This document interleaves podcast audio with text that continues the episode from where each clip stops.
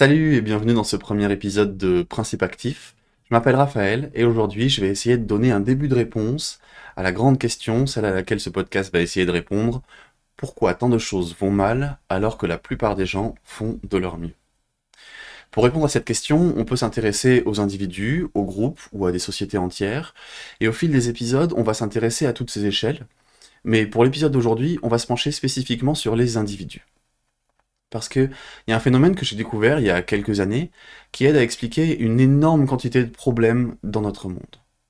Ça aide à comprendre par exemple l'adhésion à des théories du complot, ça contribue à maintenir des inégalités sociales, ou l'utilisation de théories économiques complètement pétées en politique. Ça aide à expliquer les résistances à la prise de conscience de l'urgence écologique, ou bien encore comprendre des comportements d'oppression comme le racisme, le sexisme, le classisme. Ça aide à comprendre plein de conflits que vous pourrez rencontrer au quotidien, ou encore euh, ça aide à comprendre la formation d'opinions politiques qui sont parfois aberrantes, et je pense que ça doit vous, parler. C'est un phénomène que je vois presque tous les jours à l'œuvre et qui concerne notre manière à nous, les humains, de prendre des décisions. Alors j'ai une grosse pression en vous faisant cet épisode parce que bah, en fait je tiens absolument à commencer ce podcast par ce sujet parce que je le trouve vraiment hyper puissant, hyper important. Et en même temps il demande un peu plus d'explications théoriques que les autres. En fait, pour bien vous l'expliquer, j'aurais besoin de faire appel à quatre éléments scientifiques précis qui se complètent. Je vais parler euh, assez rapidement de ces éléments-là, hein, mais ce que je vais vous demander, c'est d'être patient au début, parce que vous verrez, ces quelques éléments scientifiques qui s'expliquent tellement de choses au quotidien que ça vaut vraiment la peine de se pencher dessus. Et puis après, je vous raconterai plein d'anecdotes et d'exemples dans la suite de l'épisode. Bref, on peut commencer. On entend souvent que les humains sont capables de raisonner efficacement en tout cas qu'ils sont raisonnables. Et c'est vrai qu'on pourrait imaginer que quand on doit prendre une décision, on évalue les différents arguments à notre disposition et qu'on décide ensuite. C'est ce que dit un psychologue et neuroscientifique, Albert Moukebe.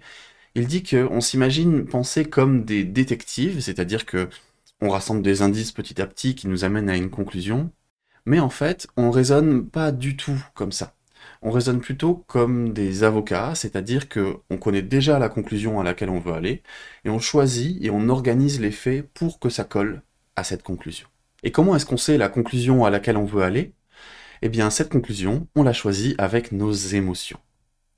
Je répète bien cette phrase parce que c'est l'idée essentielle de cet épisode. Ce qui nous fait choisir, ce sont nos émotions, et ensuite, on part à la recherche d'arguments pour justifier cette décision. J'ai une petite anecdote à vous raconter pour illustrer ça. Un jour, j'ai eu l'occasion de faire un petit bout de voyage à l'étranger, en Europe en l'occurrence. J'y ai retrouvé une amie et pendant ces quelques jours, on a beaucoup discuté de l'importance de faire attention à notre consommation pour préserver l'environnement. Enfin voilà, l'idée principale de nos discussions, c'était que il fallait acheter que ce dont on avait besoin.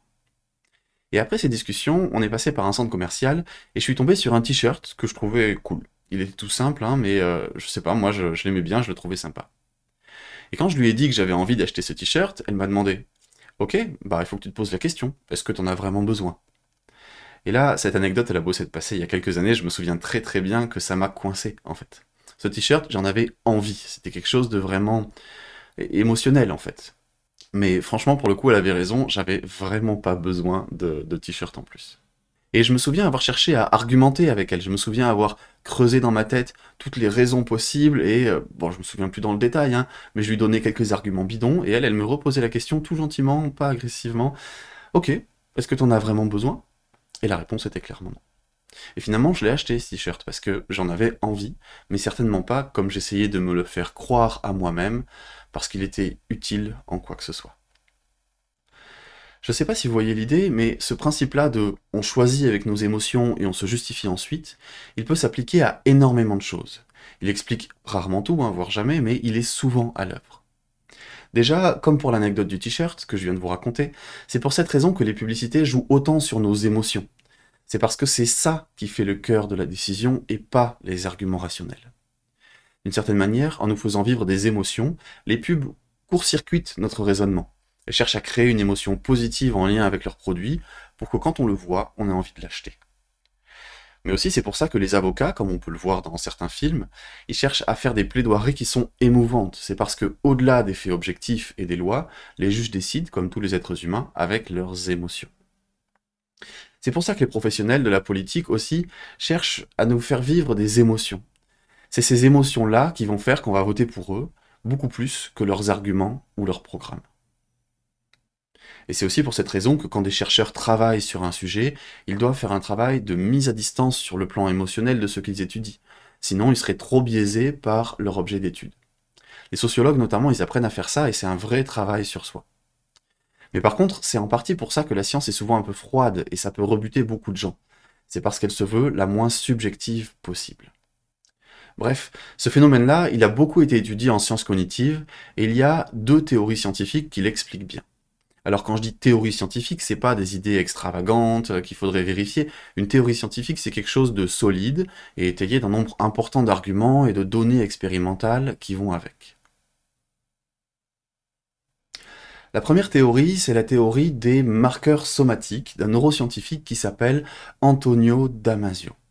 C'est l'idée que, quand on a besoin de faire un choix, on envisage les différentes options possibles et on y associe une émotion.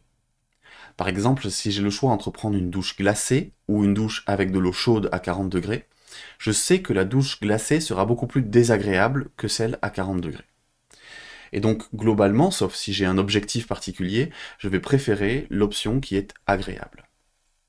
En fait, quand on pense aux différentes options possibles, notre corps se souvient des expériences passées qui ressemblent à ces options, et se pose la question de comment on va se sentir si on prend cette option. Et notre corps nous pousse à choisir donc cette option, l'option qui est la plus agréable. C'est ça les marqueurs somatiques, et ça se passe en une fraction de seconde, et c'est au cœur de nos prises de décision. C'est un peu comme quand on est au restaurant et qu'on choisit ce qu'on va manger avec le menu. On pense aux différents plats et on imagine à quel point ils vont être bons et on va choisir le meilleur. Mais par contre, si on veut faire attention à sa ligne, on va éviter les plats trop caloriques et on est capable d'anticiper la culpabilité qu'on a à manger quelque chose qui n'est pas sain. Et c'est influencé par l'ambiance du groupe, par la culture aussi, et on est évidemment dépendant des informations qu'on a à notre disposition sur ce qu'il y aura dans le menu. Mais bref, dans l'idée, on évalue avec plein de critères quel plat on va choisir, et ça passe par une anticipation de comment on va se sentir si on choisit une option ou une autre. Comment on va se sentir, c'est ça, les marqueurs somatiques. Et moi, je pense que c'est aussi au cœur de la procrastination. Vous savez, quand on n'a pas envie de faire quelque chose et qu'on trouve tous les moyens de faire autre chose. Personnellement, le simple fait de penser à ma comptabilité, bah, ça me crée une émotion désagréable, et rien que ça, c'est juste insupportable sur le moment. Alors j'ai tendance à saisir la moindre occasion de faire autre chose, euh, donc regarder des trucs sur internet, ranger ma maison, faire du sport, n'importe quoi qui justifie que je fasse autre chose que ma comptabilité.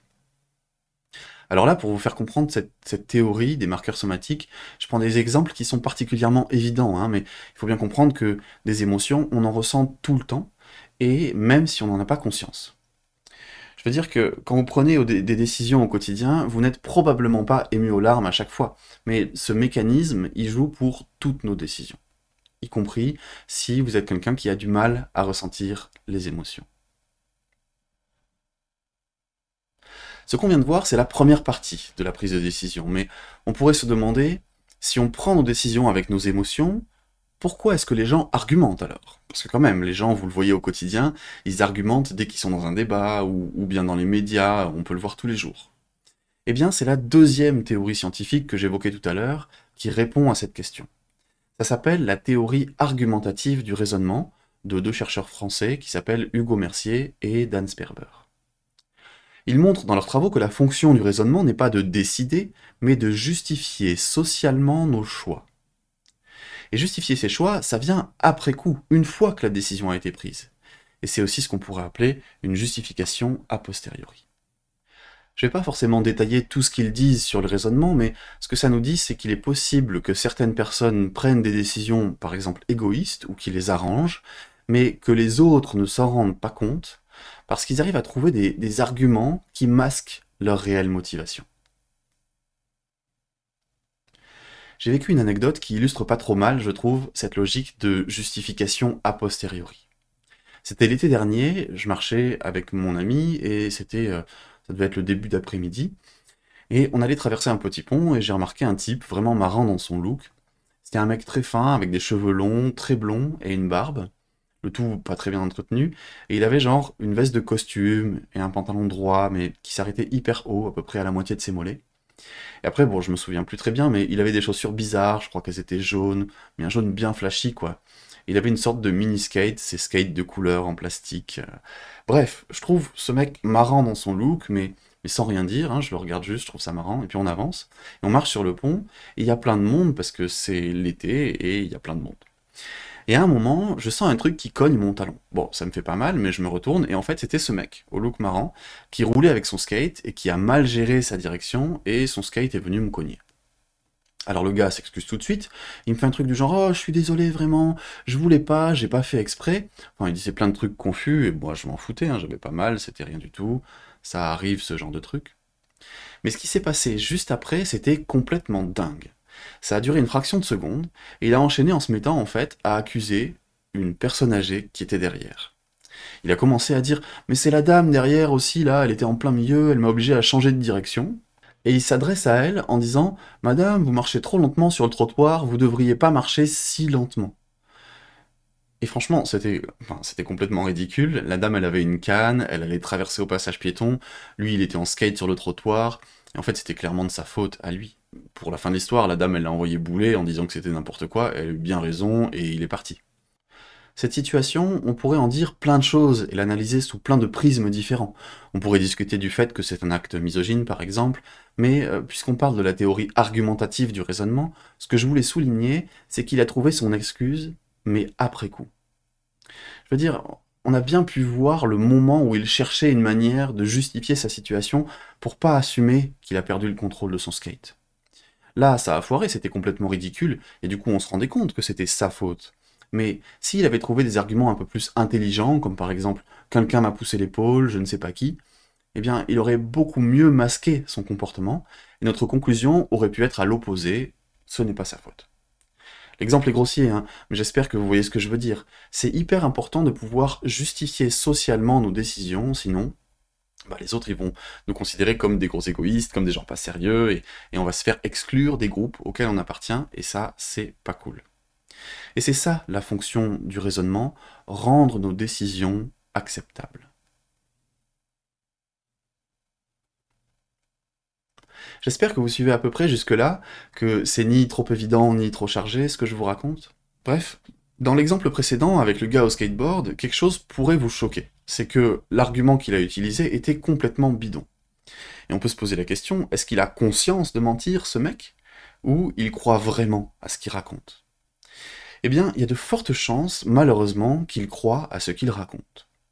Et c'est là que je peux vous présenter un troisième élément théorique, après premièrement la théorie des marqueurs somatiques, et deuxièmement la théorie argumentative du raisonnement, c'est le concept de limitation cognitive motivée.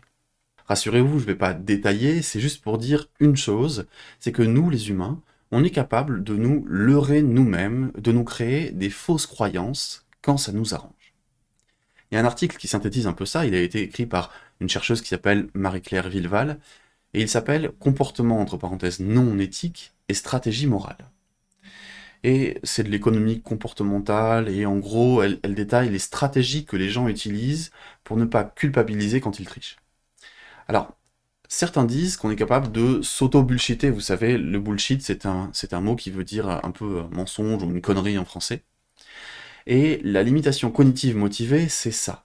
Les gens peuvent se persuader eux-mêmes que leurs arguments sont bons, parce que ça les arrange. Ils croient des choses fausses, mais ça leur permet d'avoir des avantages. Si ça vous surprend, je vous propose un exemple tout simple qui montre bien que des fois on se raconte des histoires. C'est au sujet des relations amoureuses. Je ne sais pas si vous observez ça vous aussi dans votre entourage, mais quand une personne tombe amoureuse d'une autre, eh bien, elle a tendance à ne voir que les qualités de cette personne. Et à l'inverse, quand deux personnes se séparent, eh bien, elles vont avoir tendance à ne voir que les côtés négatifs l'un de l'autre. C'est pas toujours comme ça, hein, bien sûr, c'est beaucoup plus complexe. Mais la manière que j'ai, moi, de comprendre ça, c'est que quand on rencontre une personne dont on tombe amoureux ou amoureuse, on a envie de se dire que c'est la bonne personne, que c'est la personne parfaite. On a envie de sentir euh, que c'est la bonne et qu'on doit tout donner pour passer plus de temps avec. Et une fois que cette envie nous motive si fort, eh bien, on va chercher à trouver tous les arguments possibles pour nous persuader qu'elle est géniale et qu'on a bien raison de passer du temps avec elle. Et à l'inverse, quand on vit une séparation, bah, c'est quelque chose de douloureux et qui peut nous mettre en échec. Par exemple, si c'est l'autre personne qui nous quitte, en plus de souffrir de la séparation, on peut se sentir complètement nul. Et c'est un sentiment très désagréable. Et un des mécanismes possibles pour éviter de trop se dévaloriser, ça peut être de trouver un maximum d'arguments pour justifier, pour se persuader soi-même, que finalement cette personne, elle a tout plein de défauts et qu'on a bien raison de ne pas être avec elle. Bien sûr, c'est pas systématique, bien sûr, c'est beaucoup plus complexe que ça, mais c'est un exemple qui vous parlera peut-être. Parfois, on s'auto-persuade qu'une personne a plein de qualités ou de défauts pour nous protéger ou nous motiver à entretenir cette relation. D'une certaine manière, on pourrait dire que c'est ça la limitation cognitive motivée. Ça nous arrange, ça nous fait du bien de croire certaines choses, et alors on trouve des arguments et des justifications. Et ces justifications, elles permettent de persuader les autres, comme nous le dit la théorie argumentative du raisonnement, mais elle nous permet aussi de nous persuader nous-mêmes. Bref, si on devait résumer très grossièrement, si on combine la théorie des marqueurs somatiques, qui nous dit qu'on décide avec nos émotions, et la théorie argumentative du raisonnement, qui dit qu'on argumente pour persuader les autres, en ayant en tête le concept de limitation cognitive motivée qui nous dit que on peut sincèrement croire à de mauvais arguments, ça donne un truc qu'on pourrait appeler le raisonnement motivé. Je décide avec mes émotions et je justifie après coup. Ce phénomène, il a plusieurs noms dans le vocabulaire des sciences cognitives qui veulent dire à peu près la même chose. On pourrait parler de raisonnement motivé, donc, comme on vient de le dire, mais aussi de rationalisation ou de justification a posteriori que j'ai déjà évoqué. Pour moi, les noms importent peu, ce qui compte, c'est vraiment la logique. Mais il faudrait quand même se poser la question, qu'est-ce que c'est une émotion?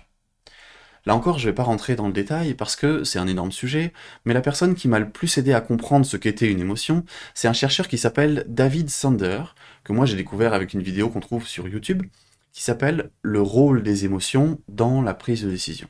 Et je vous mets un lien dans les références.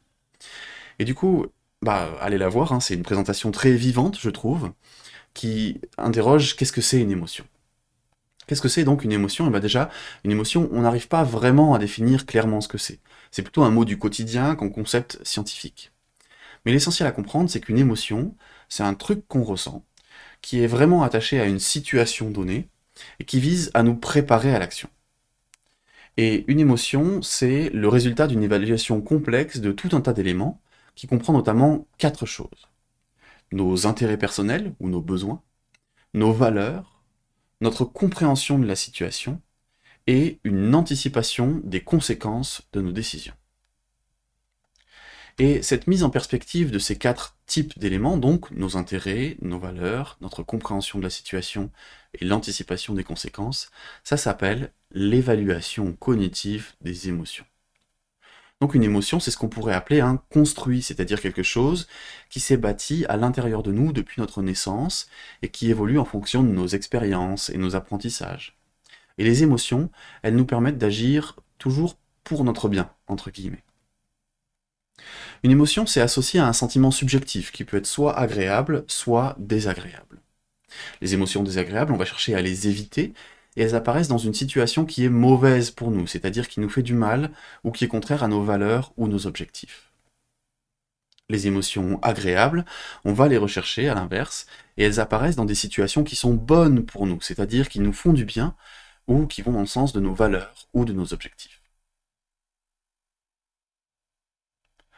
Pour comprendre un peu mieux l'évaluation cognitive, on peut reprendre un exemple qui est tiré du livre coordonné par David Sander, dont j'ai parlé plus haut, ce livre s'appelle Traité de psychologie des émotions. Imaginez que vous marchiez avec votre partenaire dans un parc et que d'un seul coup, un homme sort d'un buisson avec un couteau à la main et qu'il est couvert de sang. Tout de suite, on peut imaginer qu'il y a un danger. Vous êtes témoin d'une scène de crime et cet homme pourrait vous agresser pour que vous gardiez le silence. Alors, vous allez ressentir de la peur et allez avoir envie de fuir. Mais si ensuite vous vous rendez compte qu'il s'est coupé la main, alors qu'il taillait un bout de bois pour son enfant, et que c'est pour ça qu'il a du sang sur lui, alors votre émotion va se transformer. Vous n'aurez plus peur, mais vous ressentirez de la compassion et vous aurez envie de l'aider. Vous voyez, avec quelques éléments de compréhension en plus dans l'évaluation d'une situation, on peut complètement changer d'émotion. C'est un exemple de situation où l'évaluation cognitive des émotions peut changer du tout au tout ce qu'on ressent. Quand on a de nouvelles informations sur une situation, ça peut nous amener à ressentir des émotions très différentes. Et puis, on peut modifier un peu la situation de départ. Imaginons, vous marchez dans un parc et vous tombez effectivement sur une scène de crime avec quelqu'un qui a un couteau à la main et qui est couvert de sang.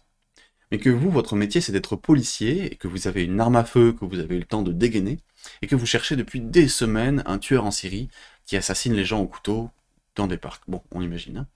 Eh bien, peut-être que votre émotion à ce moment-là, ce sera du soulagement, voire de la joie, à l'idée que vous pourrez arrêter cette série de crimes odieux. Bon, c'est un peu caricatural, hein, j'avoue, mais c'est pour l'exemple. Cette fois, la chose qui change, c'est bien évidemment votre capacité à agir, puisque vous avez une arme à feu, mais aussi votre objectif. Votre but, c'est de trouver un tueur en série. Donc le fait de le trouver, ça correspond à vos objectifs et ça peut transformer votre émotion. Mais dans l'évaluation des situations, il y a aussi la question des valeurs. Un exemple simple, ce serait imaginer un mec qui aurait été provoqué par un autre, en l'insultant par exemple. La manière la plus logique de réagir pour l'homme insulté serait justement de ne pas réagir, et simplement partir, parce qu'il n'y a rien à gagner à rentrer dans, une escalade d'insultes et de se battre avec l'autre. Mais pour beaucoup d'hommes, partir après avoir été insulté, c'est trop insupportable parce que ça revient à se soumettre. Et donc il y a beaucoup d'hommes qui vont réagir en allant se bagarrer pour laver leur honneur, en quelque sorte. Parce que qu'est-ce que ça dit de moi si je me soumets? Ça dit de moi que je suis faible, que je suis soumis, que je me laisse marcher dessus. Et c'est une émotion tellement désagréable que ça va pousser certains hommes à se battre pour aucune raison, même si c'est objectivement débile j'ai un peu cette manière de fonctionner, moi aussi, parce que je rechigne beaucoup à faire des soins médicaux. C'est toujours une, galère pour que j'accepte de prendre des rendez-vous pour moi, alors que je pousse facilement les autres euh, autour de moi à le faire. Et je pense qu'il y a une part de moi qui a du mal avec ça parce que ça me renvoie à une image de quelqu'un de dépendant, de quelqu'un qui a besoin d'aide. Et c'est pas une image de moi que j'apprécie. Alors c'est complètement irrationnel bien sûr, hein, mais je pense que c'est quelque chose qui m'amène à vouloir toujours éviter des soins médicaux. C'est contre mes intérêts, mais ça correspond à mes valeurs. Tout ça pour dire que les émotions que les gens ressentent, c'est très complexe et il faut y réfléchir vraiment situation par situation en prenant en compte ces quatre types d'éléments que je vous répète, hein, nos intérêts, nos objectifs ou nos besoins, nos valeurs, notre compréhension de la situation et l'anticipation des conséquences. Bref, félicitations d'avoir tenu jusqu'ici et d'avoir écouté ces éléments théoriques, et on va pouvoir en venir au cœur de ce que je veux vous dire. Parce que si je vous parle de ces phénomènes, c'est c'est pas parce qu'ils éclairent beaucoup la vie quotidienne, c'est essentiellement parce qu'ils ont des impacts importants sur nos choix de société, c'est-à-dire sur la politique, sur les inégalités, sur les mécanismes d'oppression, ou bien sur notre avenir en tant qu'humanité. Allez, bim, je mets les pieds dans le plat.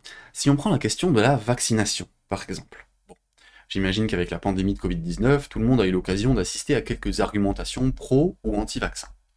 Et une chose que j'ai trouvée assez frappante, c'est que, dans les discussions, la plupart des gens arrivent avec une opinion déjà toute faite.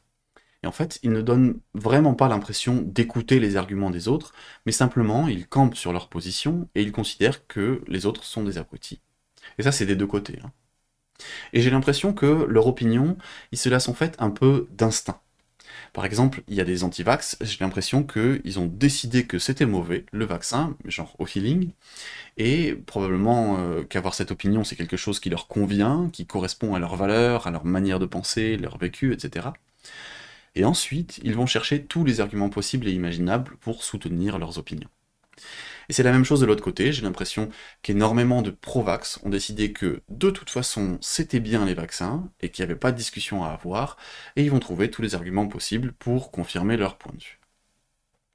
Et ils ne vont jamais, ou très rarement, écouter les arguments des autres parce que leur opinion est déjà faite, elle est construite par leurs émotions au feeling.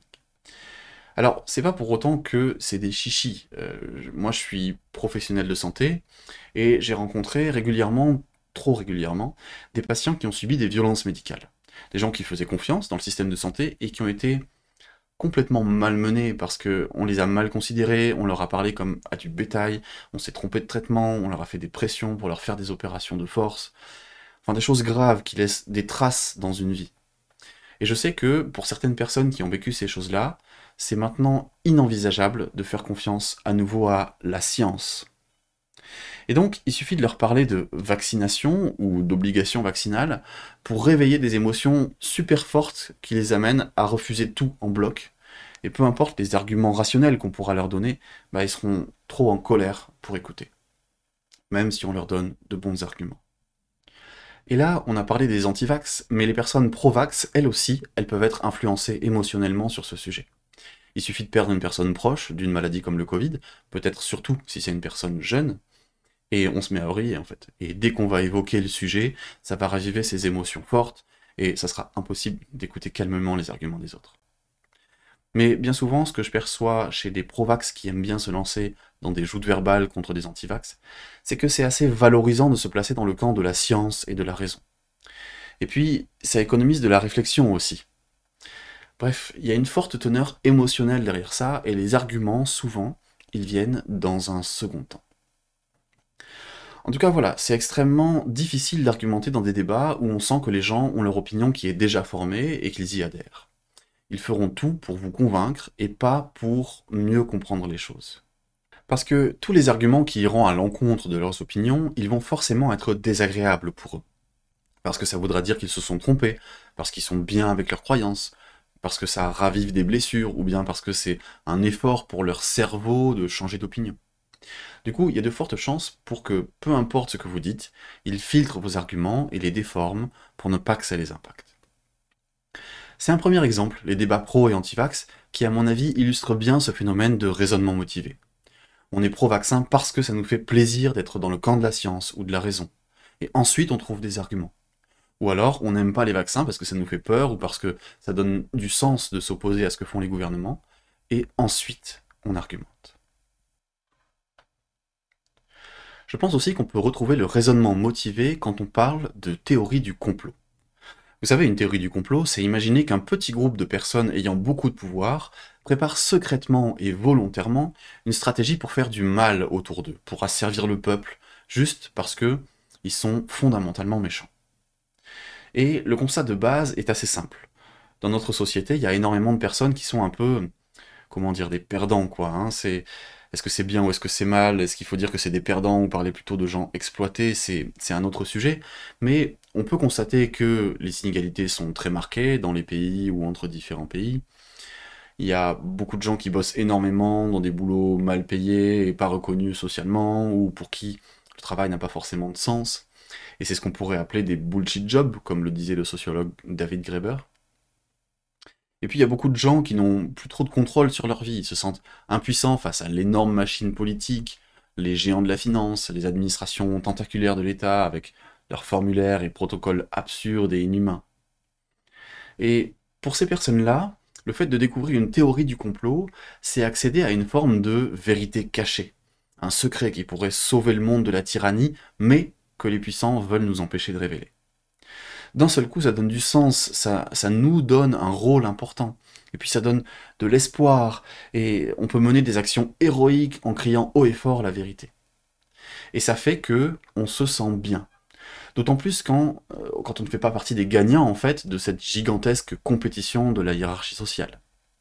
Et ça, ça rend les théories du complot très attractives. Donc, l'envie de derrière, c'est de trouver des arguments qui justifient notre point de vue. Et on va notamment sélectionner les éléments de la réalité qui vont dans notre sens et négliger les autres. Bon, attention, petite parenthèse, hein, c'est pas parce que les théories complotistes sont souvent complètement fantaisistes qu'il faut croire que les États et les grosses puissances de notre monde font tout pour notre bien. Hein. Je vous rassure tout de suite, on va taper abondamment sur eux dans les prochains épisodes, mais l'idée c'est ça. Une des raisons pour lesquelles euh, les théories du complot se développent, c'est parce qu'elles ont le pouvoir de donner du sens et de la valeur à des personnes qui sont habituellement écrasées par la société.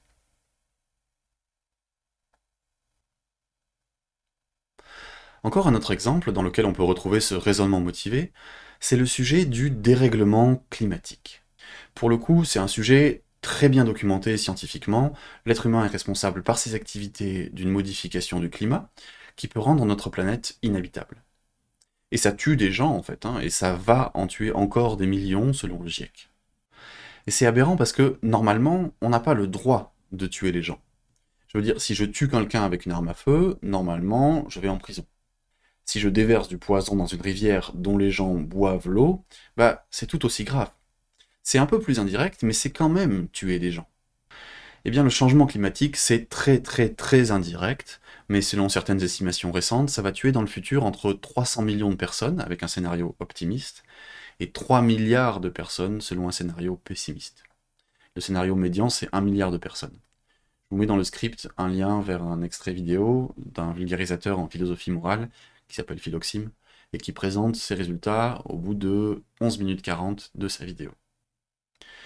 Bref, c'est un truc grave, et si vous avez eu l'occasion d'en parler autour de vous, à des gens qui n'étaient pas convaincus, peut-être que vous avez le même sentiment que moi. On a l'impression, souvent, de parler à des murs. Certaines personnes, qui sont trop nombreuses à mon goût, se ferment à toute discussion dès qu'on parle du sujet, et on a l'impression que, de base, elles ne vous croient pas et elles ne vous croiront jamais. Et la notion de raisonnement motivé peut expliquer une grande partie de ce blocage. Si le dérèglement climatique est vrai, on peut anticiper les conséquences. Ça implique qu'il faudra faire des efforts pour diminuer notre niveau de vie. Et ça, c'est pas agréable. Ça implique qu'il faudra gérer des crises migratoires, des pénuries alimentaires, des maladies tropicales en Europe, ou des canicules. Et penser à ça, c'est pas agréable non plus.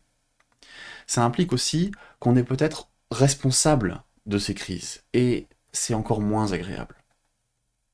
Bref, émotionnellement, croire au dérèglement climatique, c'est très désagréable. Et de la même manière que moi, je fais tout pour éviter de penser à ma comptabilité, eux, ils font tout pour se convaincre, pour se leurrer, pour s'auto-bullshiter sur le fait que la crise écologique n'existe pas ou qu'elle n'est pas si grave.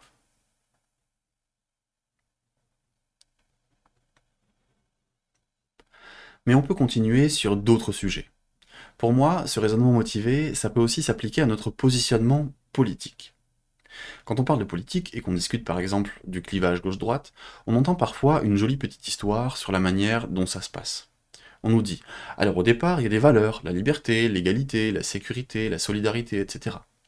Et puis, vous choisissez les valeurs que vous voulez porter, les valeurs qui sont prioritaires, et ensuite, vous réfléchissez à la manière pour les faire se réaliser dans le monde. La gauche, elle valorise plus la solidarité, la droite, elle valorise plus la liberté, etc. Emmanuel Macron, dans une émission télévisée, avait raconté une histoire un peu similaire à des enfants dans une salle de classe. Donc la droite, c'est une famille politique française pour laquelle le plus important, c'est sans doute la liberté. Et la gauche, c'est une famille politique française pour laquelle le plus important, c'est sans doute l'égalité. Et je crois vraiment qu'on n'est pas du tout, mais alors pas du tout, dans cette logique, en vrai. C'est un conte, hein, c'est un mythe, et je pense que c'est vraiment urgent de se déniaiser sur ce sujet.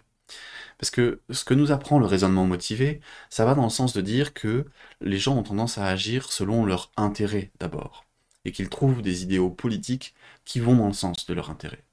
Ou en tout cas, ça correspond à leurs affects, leurs émotions, qui est le fruit de leurs expériences de vie. Bon, c'est très complexe comme question, mais l'exemple que je voudrais illustrer aujourd'hui, c'est le cas où ça va dans le sens de leurs intérêts. Par exemple, les gens qui ont des capitaux, ils ont intérêt à garder leur capital et à être le moins imposé possible. En tout cas, moi, dans ma tête, les gens, euh, ils sont rarement contents quand on leur dit on a augmenté vos impôts par rapport à l'année dernière. Bien sûr, il y a des gens qui payent leurs impôts avec plaisir, et vous en faites peut-être partie, mais si on, si on voit parfois des pubs pour des services de comptabilité avec écrit optimisation fiscale en gros, bah, c'est bien qu'une bonne partie de la population veut payer moins d'impôts. C'est assez logique finalement. Les êtres humains, ils ont tendance à vouloir économiser leur énergie et maximiser leur confort. Et donc, ils adoptent des idéologies qui vont avec leurs intérêts. Alors, on pourrait se dire que non, les gens, ils n'agissent pas toujours selon leurs intérêts égoïstes.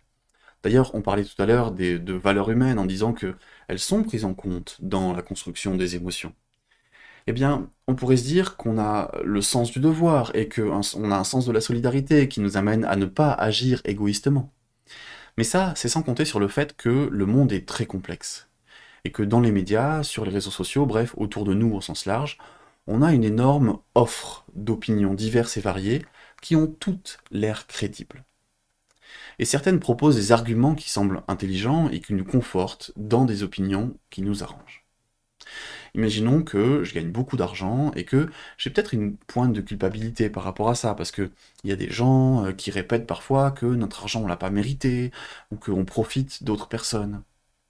Alors, je suis pas en train de dire que parce qu'on est riche, on exploite forcément des gens. Hein. Je pense que c'est tout à fait possible de gagner beaucoup d'argent de manière complètement éthique, mais je suis sûr que beaucoup de gens riches le sont parce qu'ils exploitent d'autres personnes, comme des chefs de grosses entreprises qui se rémunèrent de manière démesurée alors que leurs salariés sont sous-payés. Bref, mettons-nous dans la tête de quelqu'un qui gagne beaucoup d'argent et qui s'interroge sur la dimension juste de sa propre rémunération. Eh bien, figurez-vous qu'il existe une théorie qui s'appelle la théorie du ruissellement, qui dit que c'est une bonne chose que les riches gagnent énormément d'argent parce qu'ils réinvestissent leur argent dans la société et donc ils font vivre l'économie. On dit que l'argent ruisselle. D'un point de vue logique et scientifique, c'est du grand n'importe quoi. Hein. Il suffit de se pencher un peu sérieusement dessus et on découvre que cette théorie elle a été démontée pièce par pièce par des grandes institutions économiques, notamment des personnes du Fonds monétaire international, hein, qui, ne, qui ne comptent pas parmi les institutions les plus révolutionnaires. On trouve un article sur le sujet dans une note du 15 juin 2015 sur leur site internet. Et puis parmi les économistes, il y a vraiment très peu de monde qui, soutiennent cette théorie-là. Bref, c'est n'importe quoi la théorie du ruissellement, mais si moi je gagne plein de fric et que je me mets à croire en cette théorie, eh ben ça résout tous mes problèmes. Ça va dans le sens de mon intérêt, je peux gagner plein d'argent, et je ne culpabilise pas, parce qu'en pensant comme ça, je suis persuadé de faire le bien autour de moi. Un sociologue qui s'appelle Gérald Bronner a créé un terme en lien avec tout ça il parle de marché cognitif. C'est l'idée que, de la même manière que quand on va au marché, on a différents produits et les vendeurs sont en concurrence pour nous vendre les meilleurs produits, eh bien, il y a dans notre environnement tout un tas d'idées, d'opinions, qui sont en concurrence les unes avec les autres. Toutes ces opinions, elles sont argumentées, hein, mais les arguments deviennent vite complexes. Et on n'est pas des experts, et il faudrait du temps pour savoir quelle opinion est la bonne. Alors, comme on ne sait pas comment trancher en tant que non-spécialiste, eh bien, on va avoir tendance à choisir, préférentiellement donc, des opinions qui vont dans notre intérêt. On peut se dire que nos valeurs morales et notre compréhension des situations régulent nos intérêts personnels, nos comportements égoïstes. On n'est pas des monstres, on a appris à aider les autres, voire même on le fait spontanément. Mais dans un monde où on ne comprend pas grand-chose et où on n'a pas forcément conscience des conséquences de nos actes, eh bien, c'est beaucoup plus difficile de réguler ses intérêts personnels. C'est un truc qui se lie plutôt bien à ce que raconte un écrivain plutôt médiatique, qui est plutôt un littéraire qu'un scientifique, mais tout en ayant de, vraies bases solides d'esprit critique à mon sens, c'est François Bégodeau. François Bégodeau, vous trouverez une, grosse quantité d'interviews de lui sur Internet, et au-delà de son côté, bon, un peu maniéré, qui moi me surprend toujours un peu, euh, il parle vachement bien du concept de bourgeoisie. Et quand il parle de bourgeoisie à l'échelle individuelle, il dit ça. Alors je pense que c'est une double chose. C'est une situation sociale et c'est un système de pensée. Quand vous avez la conjonction entre cette situation et le système de pensée qui n'en est jamais que la légitimation idéologique, alors vous êtes un bourgeois, pour moi. C'est la définition que je propose. Alors la situation, bah, c'est la condition bourgeoise, elle s'évalue au patrimoine. Et puis il y a le système de pensée. Le système de pensée, c'est un système d'opinion. Alors euh, dans quelle mesure est-ce que ce système d'opinion semble calibré pour légitimer la condition sociale euh, du bourgeois euh, en question? Quand vous défendez par exemple bec et ongle la légitimité de la propriété privée, bah, on peut dire que là votre système d'opinion est tout à fait en continuité de votre condition de propriétaire. Et c'est ça, c'est l'idée que je viens modifier doucement et inconsciemment mon système de pensée pour justifier mon mode de vie. C'est pas que je pense à mal, c'est pas que je suis méchant, c'est juste que au final, bah, il y a des choses qui m'arrangent bien. Et donc, quand j'entendrai des discours politiques qui vont dans mon sens, je ressentirai des émotions plus agréables et je vais y adhérer plus facilement parce que ça m'arrange. Et c'est dur de changer notre propre système de pensée. C'est tellement long à construire et tellement important dans nos vies que dès que ce système de pensée est remis en question, c'est désagréable. Vous pouvez en faire l'expérience rapidement. Trouvez sur Internet une vidéo ou une émission de radio qui est euh, à l'opposé de vos convictions, par exemple vos convictions politiques. Écoutez ce contenu et observez comment vous vous sentez. Ce sera très probablement très désagréable. A l'inverse, si vous écoutez une émission qui vous dit des choses qui correspondent à vos opinions, ça va être vraiment beaucoup, beaucoup plus cool. Pour les personnes très riches notamment, je parle vraiment de personnes qui ont un énorme capital. hein. Une justification classique qui revient, c'est le fameux « Ouais, on me critique parce que je gagne bien ma vie, mais en fait c'est juste des gens qui sont jaloux. Et ils feraient pareil s'ils étaient à ma place. » C'est une idée bien pratique de penser ça. Parce que ce que ça sous-entend, c'est que notre société crée forcément des injustices. On ne peut pas faire autrement. Et il faut qu'il y ait des riches et des pauvres, et les pauvres sont jaloux des riches, mais ils feraient pareil. C'est une idée qui les fait se sentir bien à ces gens qui gagnent beaucoup d'argent. Et s'il fallait envisager l'idée concurrente, comme quoi les personnes très riches entretiennent un système injuste, et donc qu'ils profitent de l'exploitation d'autres personnes alors ils devraient ressentir de la culpabilité. Et c'est désagréable de ressentir de la culpabilité. Faire simplement exister l'hypothèse qu'on exploite d'autres personnes, c'est insupportable, enfin, je pense.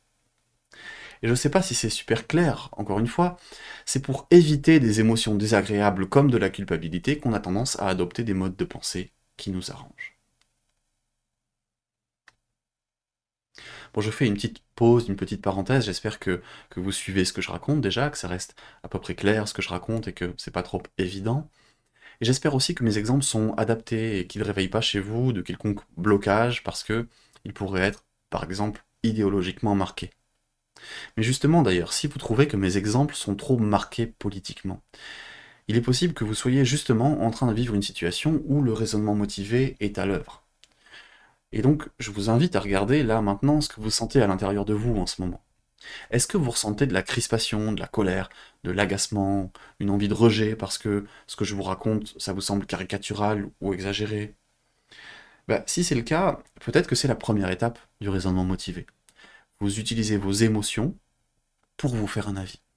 Et donc, si c'est des émotions désagréables, peut-être que vous aurez envie de rejeter tout ce que je dis en bloc parce que les exemples vous déplaisent, au lieu d'évaluer la pertinence réelle des théories que je cite.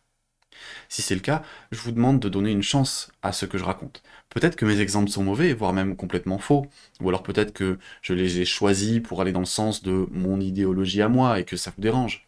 Et du coup, je suis navré si vous ressentez ça. Mais si c'est le cas, je vous propose de prendre un peu de recul et de ne pas rejeter tout ce que je dis en bloc. Parce que le raisonnement motivé et les différentes théories qui le sous-tendent, c'est vraiment quelque chose de bien documenté. Ce serait dommage que vous ne les utilisiez pas pour mieux comprendre le monde, juste parce que mes exemples à moi, ils n'étaient pas adaptés. Je crois que j'ai presque terminé ce que je voulais vous dire aujourd'hui. Je voulais vous donner un dernier exemple qui m'est arrivé vraiment dans ma vie. J'ai eu l'occasion de côtoyer une personne qui travaillait dans une grosse entreprise industrielle, dont 80% du chiffre d'affaires était lié à la vente d'armements militaires. Et en l'occurrence, de grosses machines, hein, pas des armes légères. Et cette personne, j'ai eu l'occasion de rencontrer sa famille, et de leur poser la question, alors de manière tout à fait bienveillante, hein, pas du tout de manière accusatrice. Bref, je leur posais la question, ça vous fait quoi d'imaginer que la plupart de l'argent que vous gagnez, il est lié à des guerres? Et en soi, c'était vrai. Je veux dire, si des guerres éclatent dans le monde, eux, ils vont gagner plus d'argent. Mais ce qui était vraiment impressionnant, en tout cas ce qui m'a marqué, c'était le petit temps de latence, le petit temps de réflexion qui a eu lieu juste avant leur réponse. Leur réponse, elle était vraiment hésitante, et c'était, bah, ils vendent des appareils à des gouvernements, pas à des terroristes ou des rebelles. Ils le vendent à des gentils. Et ils ont vraiment dit le mot gentil. Et j'ai l'impression que ça correspond vraiment bien à la logique du raisonnement motivé. S'il devait s'imaginer que l'argent qu'il gagnait est lié à des morts injustes, alors il ressentirait de la culpabilité. Et c'est désagréable. En plus, ça donnerait l'envie de changer de métier, et c'est inconfortable, c'est risqué, ça met en danger financièrement. Ce que je veux dire par là, c'est que dans cette famille, ils étaient obligés de penser que c'était justifié, d'une manière ou d'une autre. Et ce, indépendamment de la réalité. Je dis pas que c'est mal que leur entreprise vendait des machines de guerre à des méchants, je dis juste que cette situation les obligeait à avoir ce mode de pensée-là. Ils devaient évacuer la possibilité que ces armes soient mal utilisées pour ne pas ressentir de la culpabilité. Et par exemple, le mécanisme, ça peut être de s'auto-persuader avec des phrases comme il faut bien que quelqu'un le fasse, ou si je ne le fais pas, quelqu'un d'autre le fera à ma place, ou encore si je m'arrête, je mettrai des gens au chômage. Alors, j'insiste bien, hein, je suis pas en train de défendre une position anti-armée. Je suis en train de dire que ces personnes-là ne peuvent pas envisager la possibilité que leurs activités soient néfastes. Bref, je crois que je vous ai raconté pas mal de choses, déjà. Du coup, quand je me pose la question de pourquoi tant de choses vont mal alors que la plupart des gens font de leur mieux, eh bien, une des premières choses qui me vient en tête, c'est cette histoire de raisonnement motivé.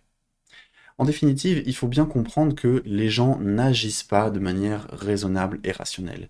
Ils ne réfléchissent pas comme des détectives, mais comme des avocats. C'est vraiment le message clé à retenir.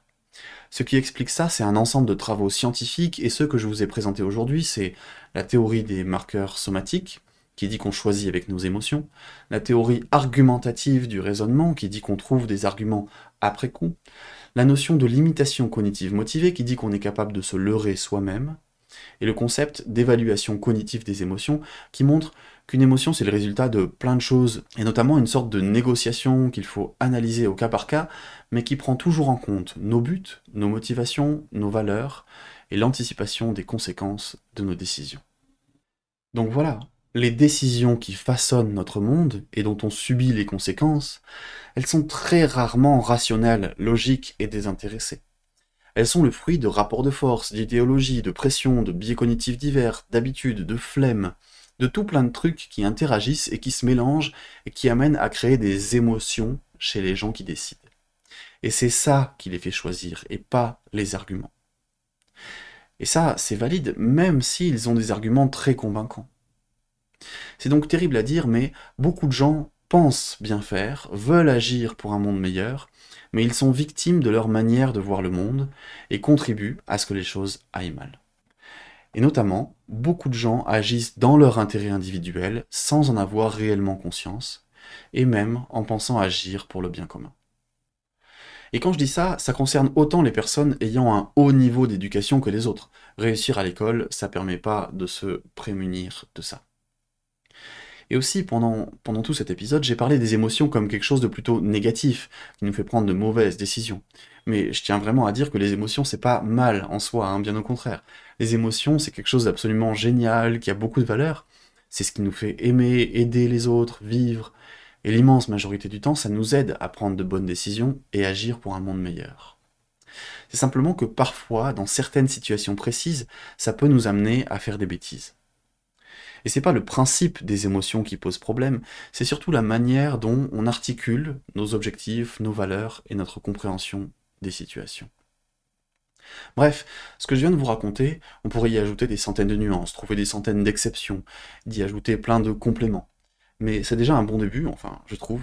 Il faudra que vous me, que vous me racontiez. Comprendre le raisonnement motivé, ça peut aussi transformer la manière dont vous, vous comprenez notre société. Parce que tout le monde est victime du raisonnement motivé. Vous, moi, tout le monde. On a tendance à refuser les opinions des autres par principe ou à prendre des décisions qui ont tendance à nous arranger. Mais peut-être que vous, vous avez envie d'être plus intelligent, plus juste et mieux comprendre le monde. Alors, je vous invite à essayer régulièrement d'aller honnêtement à la recherche d'arguments qui viennent contredire vos propres opinions. Et c'est important de le faire seul, sans personne pour nous juger, et en donnant vraiment leur chance aux arguments opposés. Et peut-être alors que vous ressortirez renforcé dans vos convictions en vous rendant compte que les arguments du camp en face sont mauvais, mais peut-être qu'ils seront bons et que vous changerez d'avis, et vous assumerez de vous être trompé. Si vous faites ça, bravo. Ça veut dire que vous aurez dépassé une émotion négative qui vous entretenait dans une fausse croyance qui vous arrangeait bien vous aurez fait gagner votre intégrité et votre goût pour la connaissance avant votre flemme ou votre tendance à vous maintenir dans vos opinions. Et ça, c'est un beau changement de valeur. Et je vous inviterai à continuer et à prendre goût à ça, à aimer ça, accepter de changer d'avis quand on vous donne de bons arguments, parce que c'est un signe de force morale, d'humilité et d'intégrité. Faire ça, c'est utiliser une capacité de notre pensée qui est la métacognition, c'est-à-dire penser sur nos propres pensées c'est un outil qui nous permet d'être moins victimes de ce raisonnement motivé. Maintenant, je vous propose de vous poser la question, qu'est-ce que vous voulez retenir de tout ça?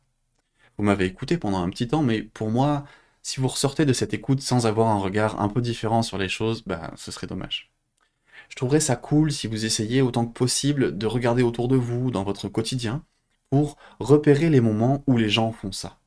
Par exemple, dans les discussions avec vos proches, où vous les voyez raisonner comme des avocats. Ou bien les moments où, dans une discussion, les gens sortent un argument complètement moisi. Rappelez-vous que c'est pas à cause de cet argument qu'ils défendent leur position, mais c'est parce qu'ils défendent leur position qu'ils prennent tous les arguments qu'ils peuvent, même les plus nuls, pour la défendre. Ou encore, essayez de re-raconter ce que vous venez de découvrir. Expliquer à d'autres personnes, c'est utile pour mieux comprendre ce que vous venez d'apprendre. Si c'est un apprentissage, si c'est une découverte. Merci pour votre écoute d'un épisode assez chargé, il me semble, et sur lequel on aura l'occasion de revenir abondamment. Je suis très heureux que vous ayez pu explorer ces notions avec moi, et à bientôt pour de prochains épisodes.